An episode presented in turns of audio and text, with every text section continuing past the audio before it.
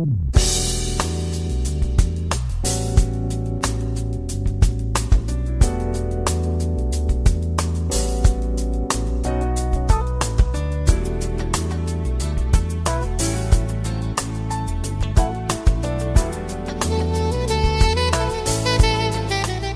友们，大家好，欢迎来到蔡老师健康讲堂，我是您的蔡老师。今天我们继续研读《中国居民膳食指南（二零一六）》。今天的内容是一般人群膳食指南核心推荐的第五条：少油少盐，控糖限酒的科学依据部分。我国居民油盐摄入量居高不下，儿童青少年糖的摄入量持续的升高，这成为我国肥胖和慢性病发生发展的关键影响因素。高盐摄入可以增加高血压、脑卒中和胃癌的发生风险；油盐的摄入量过多可以增加肥胖的发生风险。摄入过多的反式脂肪酸会增加冠心病的发生风险。当糖的摄入量小于百分之十总能量时，龋齿的发生率下降；当添加糖的摄入量小于百分之五总能量时，龋齿发病率显著的下降。过多的摄入含糖饮料可以增加龋齿和肥胖的发病风险。过量饮酒可以增加肝损伤、直肠癌、乳腺癌、心血管疾病以及胎儿酒精综合征等病的发生风险。首先，我们看一下我国居民油盐糖的摄入现状分析。第一点是我国成人的食盐摄入量的分析。二零一二年中国居民营养与健康状况监测的结果显示，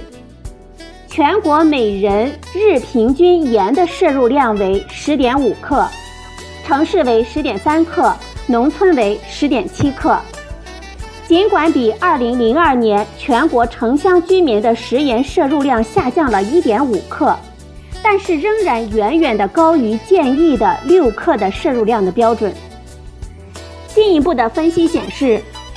我国仅百分之三十五的成年居民食盐的摄入量低于每天六克，百分之六十五的成年居民都超过了建议的摄入量，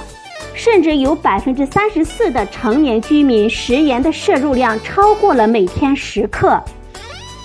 高盐摄入是高血压发生的重要危险因素，应该引起足够的重视。营养监测表明，每标准人钠的总摄入量为每天五千七百零六点七毫克，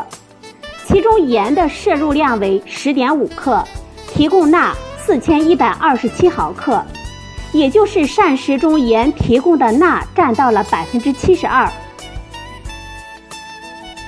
第二点，我们看一下我国居民烹调油的摄入量。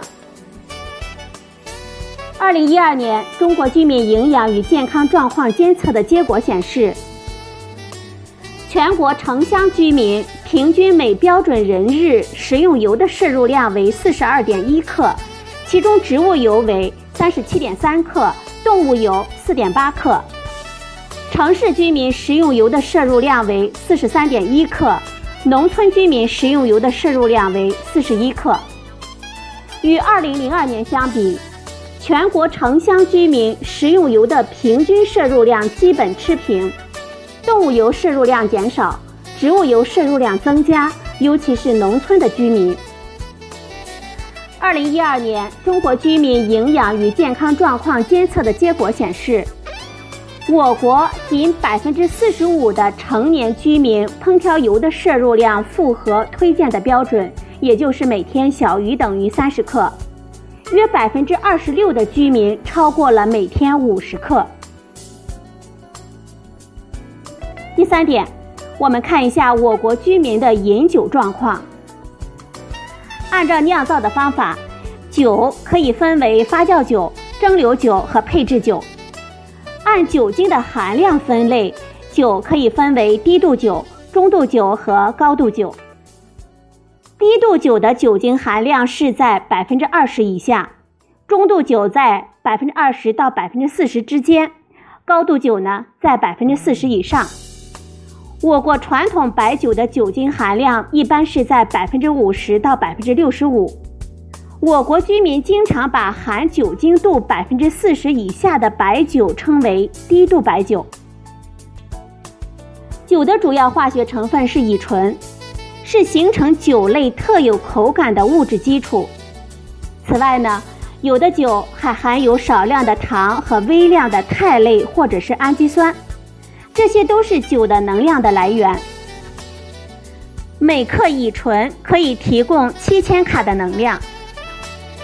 酒还含有很多其他的非营养的化学成分，与酒香味和滋味有关，或者是与加工工艺有关。其中甲醇、醛类和酮类的毒副作用，我们需要特别的关注。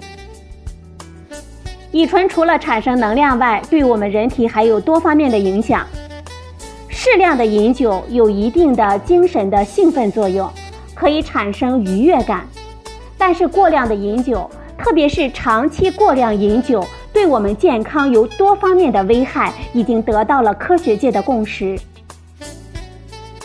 我国是世界上最早酿酒的国家之一，饮酒已经成为我们日常生活的一种习俗。二零一二年中国居民营养与健康状况监测的结果显示，我国成年居民饮酒率为百分之三十二点八，其中男性的饮酒率为百分之五十二点六，女性为百分之十二点四，城市高于农村。饮酒者日均酒精的摄入量为三十二克，其中男性三十七点三克，女性八点七克。与2002年相比，饮酒者日均酒精的摄入量增加5.5克，其中男性摄入量增加，女性的摄入量下降。有害饮酒行为是指男性居民平均每天饮用61克以及以上的纯酒精，女性平均每天饮用41克以及以上的纯酒精。根据《中国居民营养与慢性病状况报告》（二零一五年的报告），我国十八岁及以上居民饮酒者中有害饮酒率为百分之九点三，男性百分之十一点一，高于女性百分之二；农村百分之十点二，高于城市百分之七点五。世界卫生组织《全球酒精与健康现状报告》定义。过去三十天有过一次及以上饮酒超过六十克，就是有害的饮酒行为。第四点，我们看一下我国居民含糖饮料及饮水的摄入量的现状分析。我国饮用水的大型数据调查比较少，根据二零一零年的小样本的调查显示。我国四城市成年居民夏季每天饮用水的中位数为一千四百八十八毫升，其中白水、茶水和饮料的中位数分别为七百八十六毫升、一百零九毫升和一百八十六毫升。每天饮水量低于一千二百毫升的调查对象占到了百分之三十二点四，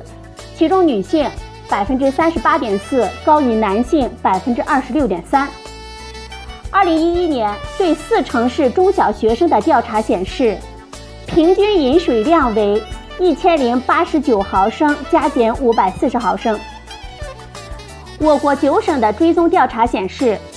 从二零零四年到二零零九年之间，我国成年居民含糖饮料的消费呈现了上升的趋势。一项由市场监测公司调查的销售数据也表明。从两千年到二零一零年，我国居民通过饮料摄入的平均能量值也呈现了逐年增长的趋势。而另一个值得重视的现象是，我国城市儿童喝饮料成为了习惯，急需加以引导和控制。另一项报告显示，从一九九八年到二零零八年的十年期间，冷饮。成为八岁到十四岁年龄段儿童青少年的首选零食，报告率为百分之七十五点七。虽然碳酸饮料有下降，但是总体的含糖饮料的消费上升了。从全国饮料的总产值来看，中国成为世界主要的饮料生产国和消费国，列居世界第二。我国人均总饮料的消费量从1982年到2012年逐年的升高，1983年人均0.4千克。二零零三年人均十八千克，二零一二年总产量达到了一万三千零二十四万吨。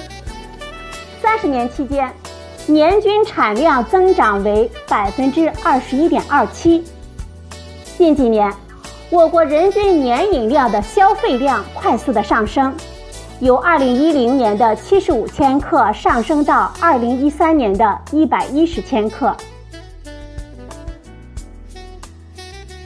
好了，朋友们，今天呢，蔡老师给大家分析了我国居民油盐糖的摄入现状。今天的节目呢，就到这里，谢谢您的收听，我们明天再会。